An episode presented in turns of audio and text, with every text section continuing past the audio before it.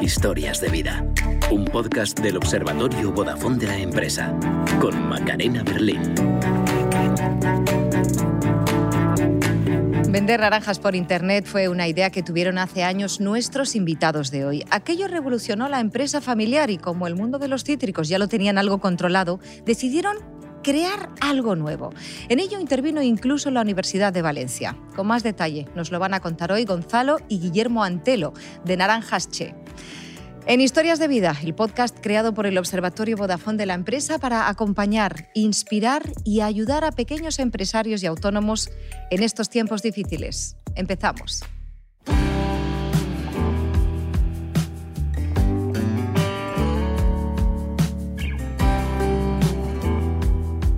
Gonzalo, Guillermo, bienvenidos. Gracias, buenos días. ¿Cómo estáis? Muy bien.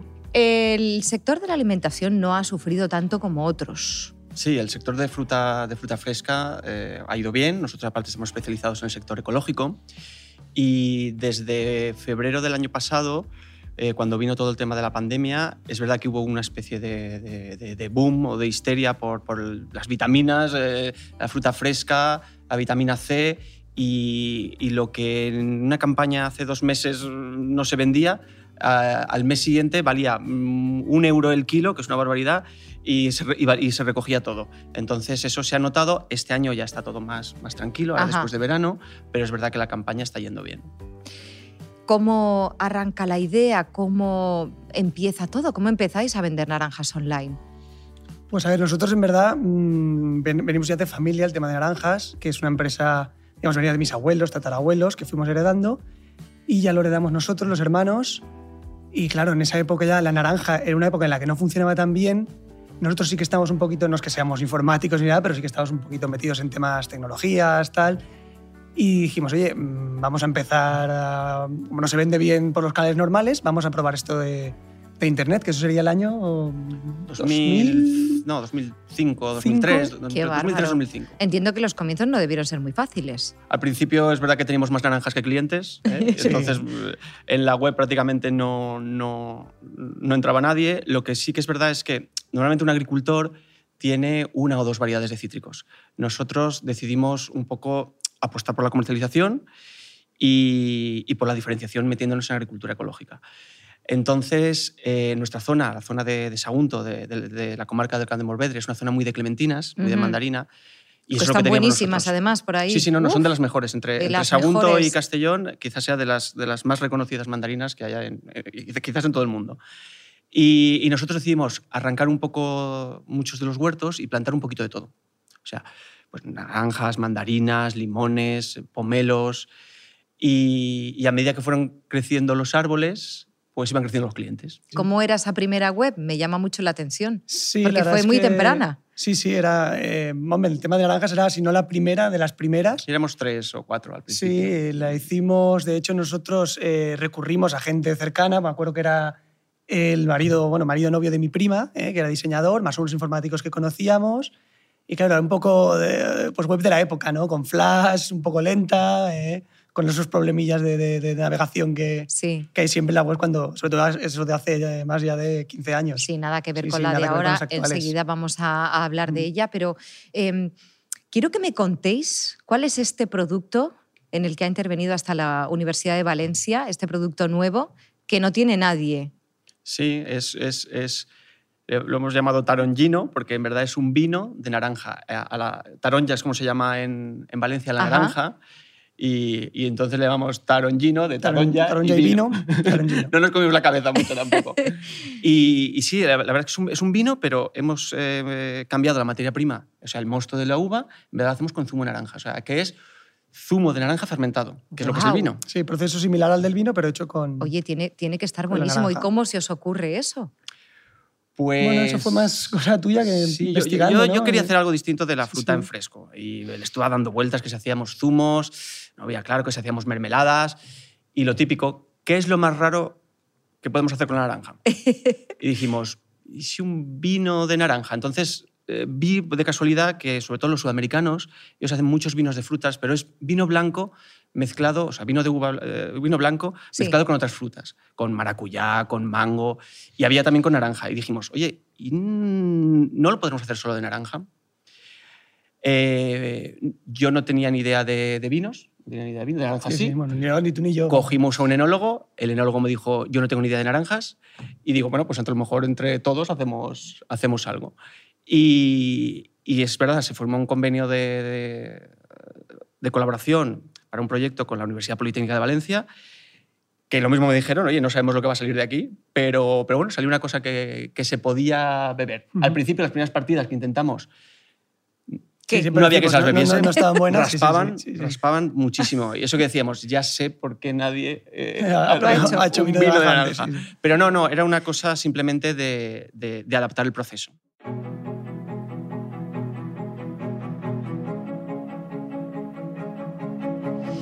Bueno, enseguida vamos a hablar de cómo gestionasteis la crisis del coronavirus, pero antes quiero que escuchéis a Pilar Jericó. Ella es una de las motivadoras que tenemos en este podcast de Historias de Vida y da mucha importancia a algo muy necesario, especialmente en los tiempos que corren para autónomos y pequeños empresarios, la actitud positiva. A ver qué os parece.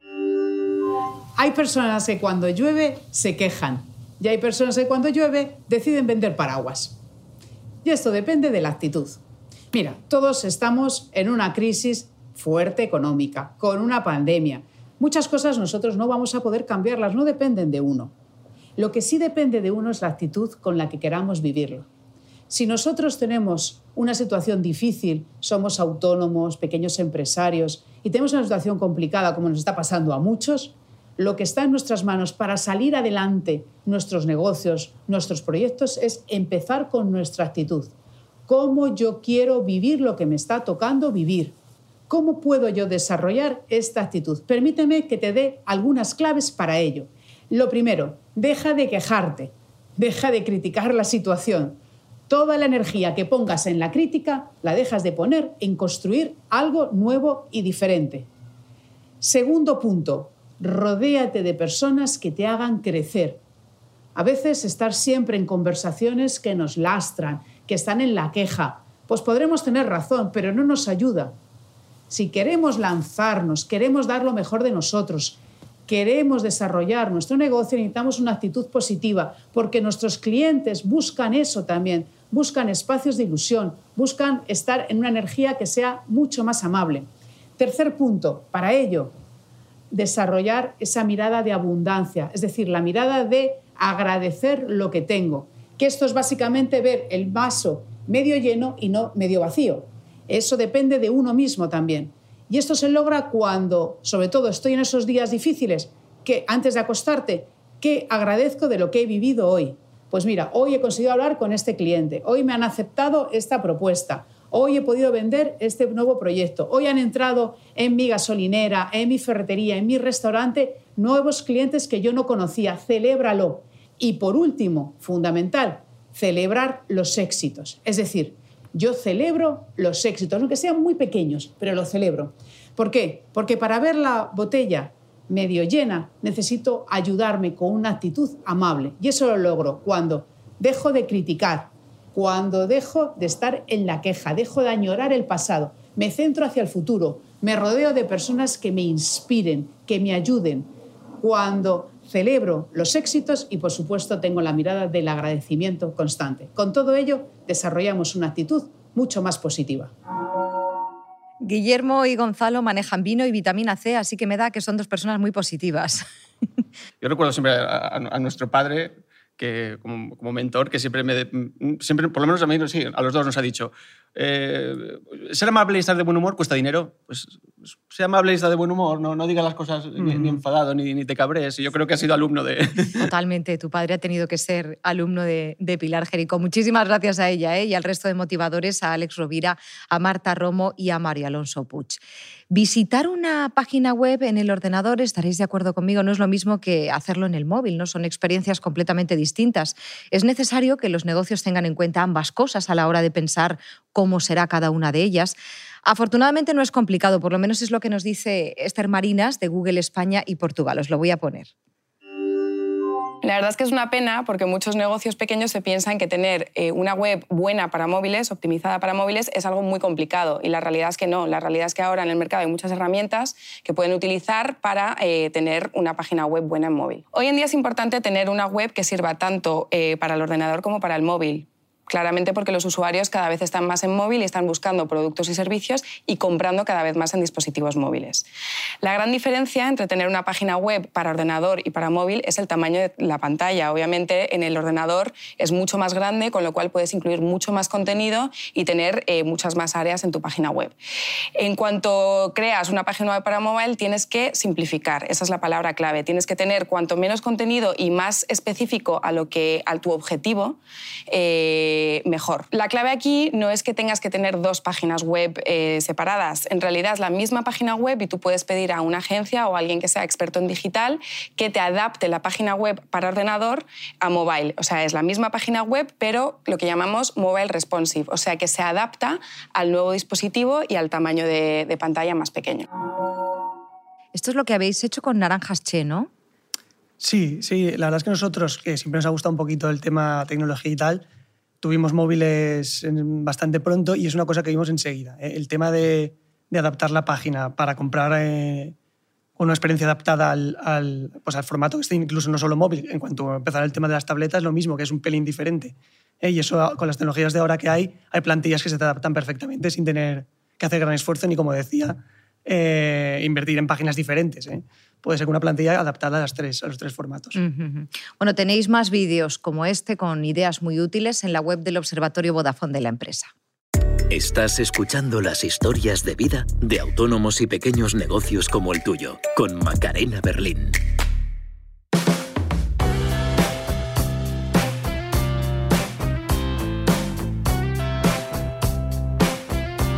Es curioso porque cuando empieza la pandemia, ¿no? con el confinamiento, eh, la naranja es como el papel higiénico. Todo el mundo quiere naranjas. Entonces, por un lado tenéis naranjas y por otro tenéis el vino. Se cierran los bares, por lo tanto, ahí tenemos un, tenemos un problema y, por otro lado una ventaja. ¿Cómo gestionáis esto? ¿Cómo lo recordáis? Sí, eh, pues como estabas diciendo, la, naranja fue, fue un crecimiento, sobre todo los primeros meses, espectacular, pero claro, que pero no eso dábamos abasto. También, eso te iba a decir, gestionar eso también es un problema. Sí, sí, aunque, una, aunque parezca muy paradójico, ¿no? Fue un crecimiento de la web igual de un 50-80%, tranquilamente, y un crecimiento de la exportación de un 30 o una cosa así. Fue una, una, fue una salvajada, una locura. Yo creo que es el año que más pronto hemos, terminado, la temporada de cítricos, porque lo que pensabas terminar a lo mejor en mayo, en marzo se había acabado, porque no había más fruta.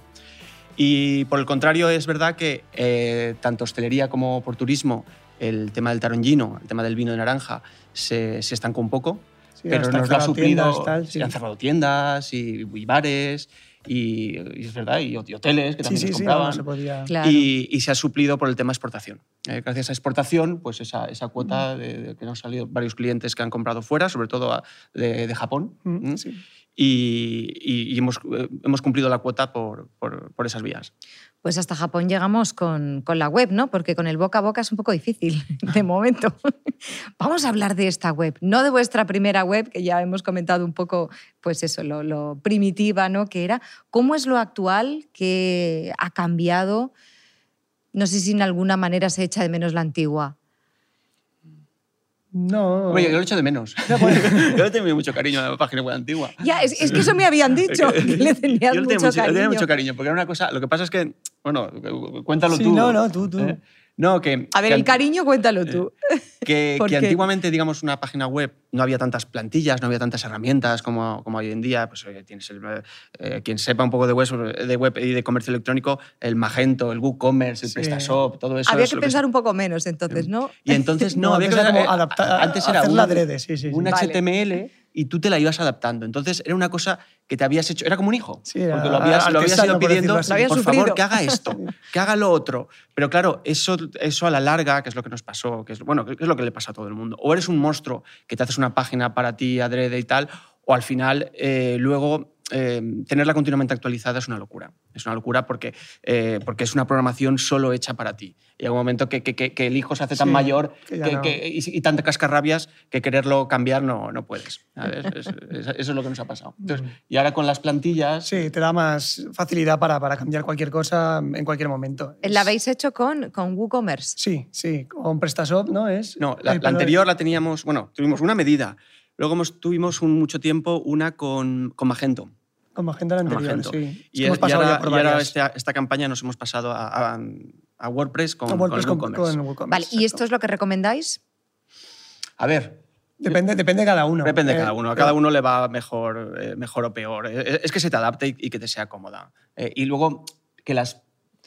Sobre todo hoy en día con, con los plugins y con las, con las cosas que quieres hacer eh, específicas, Sí, pues que te las pueda que- cumplir. Que sí, Con- que los plugins que necesitas los tenga esa, esa, esa ejemplo, para nosotros concreto. en la venta de frutas es muy importante porque estamos hablando de, fruto, de, de- de producto fresco, Claro. el día de- concertar el día de entrega. Ah. Pues no, no es comprar y que te lo envíen, no, no, conciertas el día de entrega. Vale, hay que ¿sabes? determinar las necesidades específicas. Claro, entonces eso, eso pues, tienes que que, tener los plugins, hay que estudiarlo sí, antes sí. o, Ujú, o tal. O el tema de las paqueterías es, muy, es, es complicado. Gestionar las paqueterías es, es complicado. ¿eh?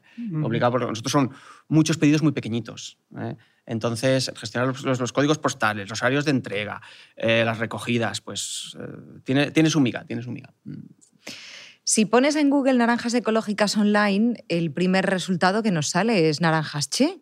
¿Esto cómo lo habéis conseguido? Esto es valiosísimo para cualquier negocio. Sí, no, bueno, esto es primero por el tiempo que llevamos, segundo porque hemos invertido también en posicionamiento en ese sentido y nosotros siempre hemos hecho, o sea, en la propia web la tenemos adaptada para que para cumplir con los algoritmos que pide Google para poder aparecer en, en lo- entre los primeros o el primero.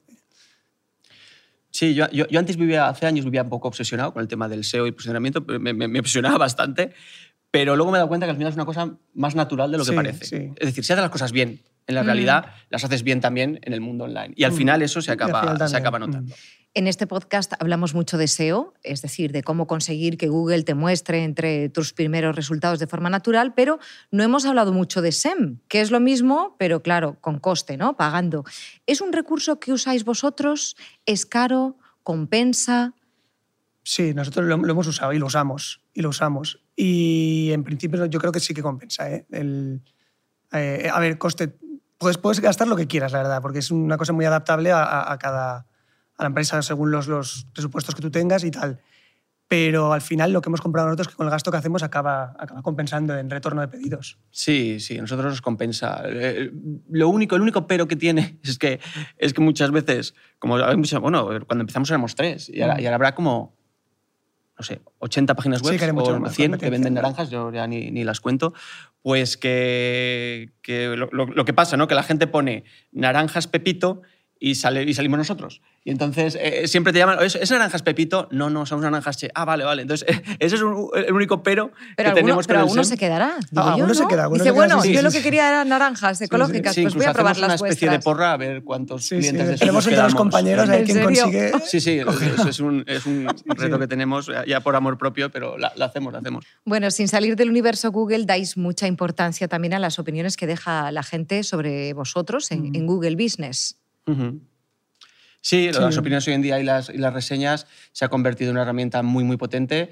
Eh, es verdad, es verdad que a todos nos duele en el corazón una reseña mala y, y- y que, y- y- y que normalmente mm, eh, la gente, digamos, hace más seco de una reseña Sí, sí, mala que, siempre de una, más que una de buena, una- sí. que de una buena, pero es así, es así, es- eso, eso es, una, es una realidad. Pero lo, lo mismo, lo mismo que con el SEO. Yo creo que a la larga a cada uno nos pone en, en su Mm. sitio. Toma, nuestra política siempre es contestación mala, se intenta hablar con, si ha habido alguna, que es, puede haber, eh, hablar con el cliente a ver qué ha pasado, que nos lo explique y intentar Y dar una solucionarlas. solución sí, Y normalmente mm, lo- las clientes las quitan, ¿eh? lo comprenden, se explica si ha sido el problema, ha sido tuyo, ha sido externo, de la paquetería, de la entrega, de lo que sea, y al final Sí, nosotros en ese sentido sí damos todas las facilidades posibles al cliente para solucionarlo y, y acaban Las reseñas y las malas críticas es tratarlo con, primero, responder, dar algún tipo de solución y responder con naturalidad. Y si, te has, y si te has equivocado, sí, sí. que nosotros nos equivocamos, Ujú. eh, pues dar la cara. Es que lo, Sí, sí, clientes- exacto. lo que más Sí, fastidia sí. muchas veces al cliente es que no le contestes. Creo que además de Google, también os ayuda mucho a vender vuestro producto estar en un marketplace. ¿Dónde estáis vosotros? ¿Os funciona? Eso sí, a ver, no trabajamos con muchos marketplaces, pero el que sí, pero en el producto que en Tarongino, que sí que lo trabajamos, eh, estamos en el de en Carrefour. Ajá. Eh, online, que no recuerdo bien cómo nos contactaron, porque crearon un marketplace especial para productos artesanos Locales, diferentes. ¿no? Sí, un- iba por ahí, ecológicos, artesanos, diferentes, no, no- digamos, no es el Carrefour normal. Y es verdad que desde que estamos ahí sí que tenemos Sí, es un... cierto volumen de ventas, es un, un canal más y, y nos ha, y nos ha funcionado. Vale, y si hablamos de canales eh, con los que estáis en contacto con, con vuestros clientes, hablamos de WhatsApp sobre todo, ¿no? Sí. Sí, est- eh, Hoy en día a mí, a mí me sigue alucinando que nos hagan pedidos Sí, por sí. WhatsApp. Pero tú llegas Sí. un lunes a la oficina y tenemos un móvil solo para, para pedidos de- del WhatsApp y a lo mejor hay desde que instalamos 60 desde que pusimos WhatsApp, con pedidos. Yo, yo, Caramba. Yo, Sí, sí, yo, sí. yo- yo alucino. O sea, desde que pusimos WhatsApp activo para los clientes poder comunicarse, es, la- vamos, es con diferencia el, el sistema que más, ni, ni No, no, mail, y- ni y- teléfono, y, ni y nada. pedidos de mayoristas también. Sí, de todo, Hay todo. pedidos que te, un palé para enviar a Holanda y te lo hacen por WhatsApp. Sí, sí. ¿Eh? Y yo, yo- yo- yo El 90%, todavía- yo- yo el 90% de la comunicación, yo creo que 90, 85, 90, WhatsApp.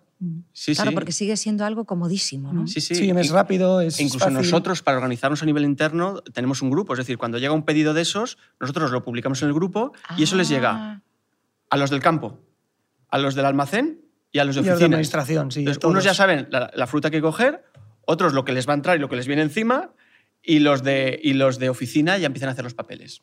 Y todo esto con el móvil. Sí, sí, el móvil. con el móvil. Tenéis una newsletter, no Sí. sé qué importancia le dais. Pues no somos muy, muy, muy pesados, la verdad. Somos muy un poco dejados. Sí, Eh. bueno, a ver, dejaos. Intentamos que no sea, porque a mí, a mí siempre, mm, bueno, esto es opinión personal, pero es verdad que no me gusta cuando te machacan con, con muchas newsletters y mucha publicidad. Entonces nosotros sacamos una al mes y luego ya, en cuanto hay algo importante comunicar, producto nuevo o alguna cosa especial de temporada que hagamos, Sí, variedades que la gente está esperando. pero es una al mes y alguna puntual eh, para no ser un poco machacones, que yo creo que a los clientes tampoco hay que machacarles con, con eso. Vale, hablamos de canales de comunicación fundamentales para todas las empresas, las redes sociales. Estáis en Facebook, en Twitter. Eh, ¿Qué más tenemos? Eh, eh, Facebook, Twitter, Sí, las lleva un compañero. o sea, Instagram, Facebook, Twitter, Instagram, eh, Pinterest Hasta LinkedIn. eh, y LinkedIn. Claro. también. ¿Y cuál es la que más alegrías os da? No sé si la tenéis ubicada. Instagram con diferencia. eh, hoy en día Empezamos, sí. al principio empezó más con Facebook, que fue la primera, un poco la pionera, y sí que nos funcionaba, pero estos últimos años, con muchísima diferencia, eh, Instagram es la que más nos está funcionando, tanto a nivel de comunicación con los clientes como a nivel publicidad que nos hace, o sea, para hacernos publicidad, incluso para hacer publicidad pagada en Instagram también, Ajá. o eh, haciendo posts de influencers o, Mm. o gente, restaurantes que quieran pues, promocionar el producto, pues a través de ahí siempre... es Da lo que más mucha estamos alegría además ver vuestros productos en, en esas fotos, la verdad.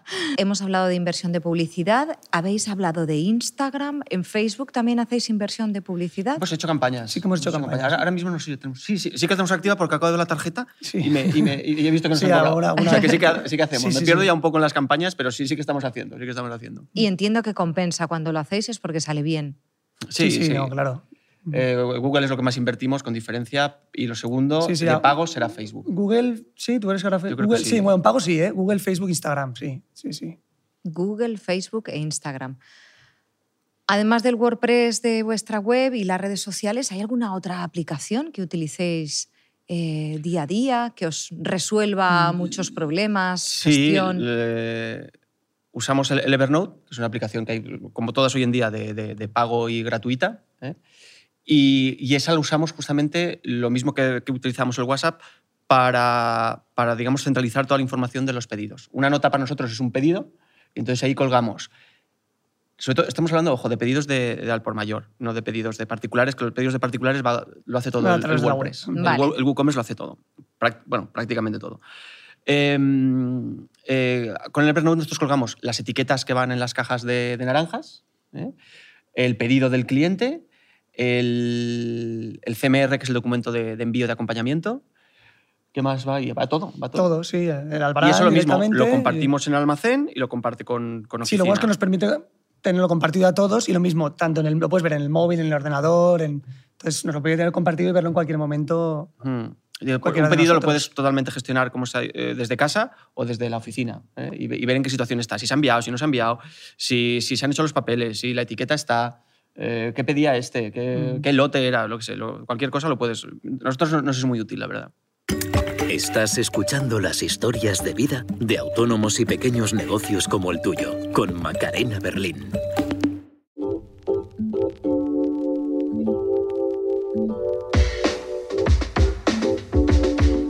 Bueno, Gonzalo y Guillermo, Guillermo y Gonzalo están al frente de una empresa.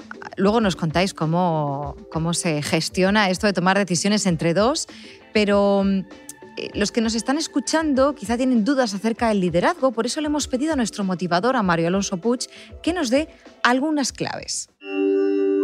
Lo primero que tenemos que diferenciar clarísimamente es el management del leadership, lo que es la gestión del liderazgo. La gestión tiene que ver con procesos, el liderazgo con personas. En una empresa, sea pequeña, mediana o grande, hay personas y por tanto el liderazgo siempre tiene lugar.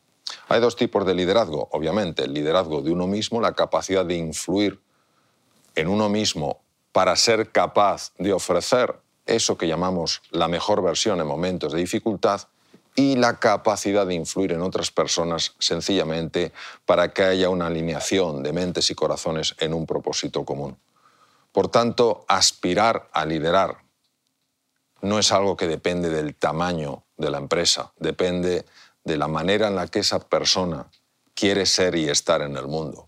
Cuando una persona quiere comprender el sentir de su gente y lo que necesitan, y les importa realmente entender esto y ayudarles para cubrir sus necesidades y sus anhelos, esa persona está liderando. Y ahí es cuando la magia empieza a suceder, porque la inteligencia colaborativa se pone en marcha. Los problemas a los que nos enfrentamos son demasiado complejos para que los pueda resolver una única persona, no importa lo inteligente que sea, los másters que haya cursado y todo lo que sepa. Necesitamos ayudarnos unos a otros. Y esa ayuda surge de forma natural cuando los seres humanos nos sentimos tratados como personas. En ese momento también nos sentimos llamados a dar lo mejor, a colaborar en ese proyecto compartido. Y eso es liderar. En esta mesa tenemos dos líderes, dos personas y hermanos. No sé si esto complica el, el liderazgo. No, bueno, nuestra estructura es muy, es muy horizontal, quiero decir que siempre, siempre la hemos... Es verdad, ha sido muy, muy plana. Bueno, la, la empresa familiar somos cinco, somos una cooperativa, Ujú. Naranjas Che es una, es una cooperativa, y una cooperativa agra- agraria o agrícola, el mínimo son cinco socios, siempre lo digo, son cinco socios. Y en este caso los socios somos mis padres y los tres hermanos. Esa es la, la cooperativa. Bueno, muchísimas gracias como siempre a Mario Alonso Puig por esas claves tan interesantes que nos regala cada semana. En el mundo digital hay muchas cosas que aún no tenemos muy claras. Vamos avanzando ¿eh? y bastante rápido, eh, sobre todo en los últimos tiempos.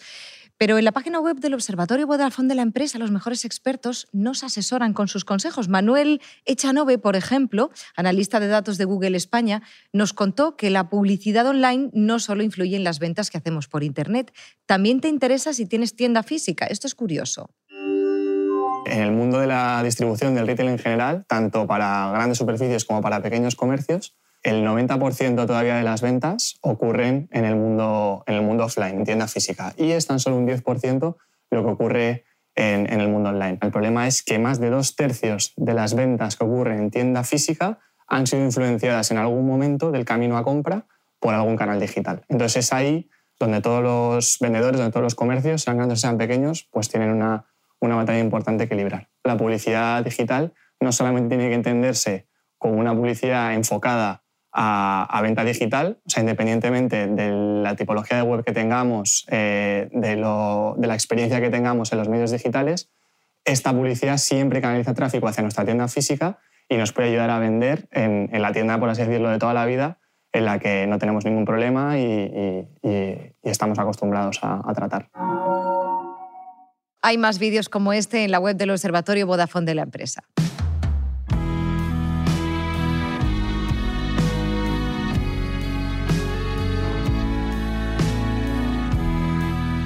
Yo no sé si hay un consejo mejor que el que os dio tu padre en su momento o el que se repite muchas veces tu padre, de que sonreír y tratar con amabilidad no cuesta dinero, pero ¿cuál es el mejor consejo que, que lleváis con vosotros, con el negocio familiar, con la cooperativa?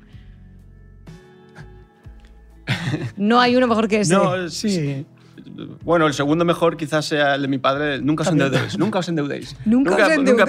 pedís, nunca pedís préstamos. Nunca pedís préstamos y siempre no, no, no debáis dinero a nadie. Ese fue el segundo quizá que, que nos hizo después del de, desde estar siempre de buen humor. ¿Y qué consejo daríais vosotros? Pues mm, quizá la gente que se, sepa adaptarse, adaptarse a, a los cambios, igual que nosotros en su momento, cuando heredamos los campos, era un negocio que en ese momento la naranja y el campo no daba dinero y había que hacer algo, ¿no? Pues eso, hay que adaptarse y intentar innovar un poquito en, el- en lo que estés haciendo. Vale, ¿y una palabra positiva que os haya traído esta crisis? Yo creo que es lo, que es lo, que es lo mismo, ¿eh? que hoy en día en la empresa es, es- es- es, mm, cambio y saber adaptarse. Eh, Es lo más importante hoy en día en la empresa. Vitamina C, la mía es vitamina C, vosotros ya la llevabais. ¿Dónde os veis dentro de unos años? Dentro de 10, por ejemplo. Vamos a poner siempre, ponemos una década. Pues yo me quiero ver en el mismo sitio que estoy. No, yo no quiero verme en ningún otro. Yo estoy contento con, Sí, con la no. empresa, estoy contento con Naranjas Shell, nos gusta lo que hacemos, que es importante, y vivimos de ello, con lo- y no debemos dinero a nadie, con lo cual yo ahí me veo. Sí, no, lo mismo, y lo, lo único, habiendo crecido un poquito más, ¿no? estando en algún mercado más, con, sobre todo con el producto de Tarangino, que nos hace mucha ilusión que triunfe ese proyecto, pero básicamente Fíjate, claro, si lo están vendiendo ya en Japón, pues qué, qué más podéis querer, ¿no?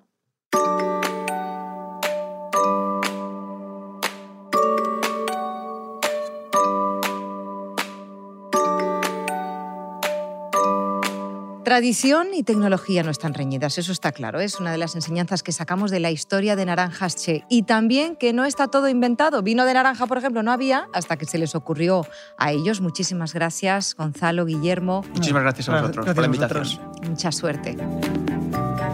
Y a vosotros, pequeños empresarios y autónomos, recordaros que hay más episodios de este podcast y que tenéis muchas entrevistas en vídeo con ideas inspiradoras para que os ayuden en estos tiempos complicados. Está todo en la web del Observatorio Vodafone de la empresa, observatoriovodafondelaempresa.com.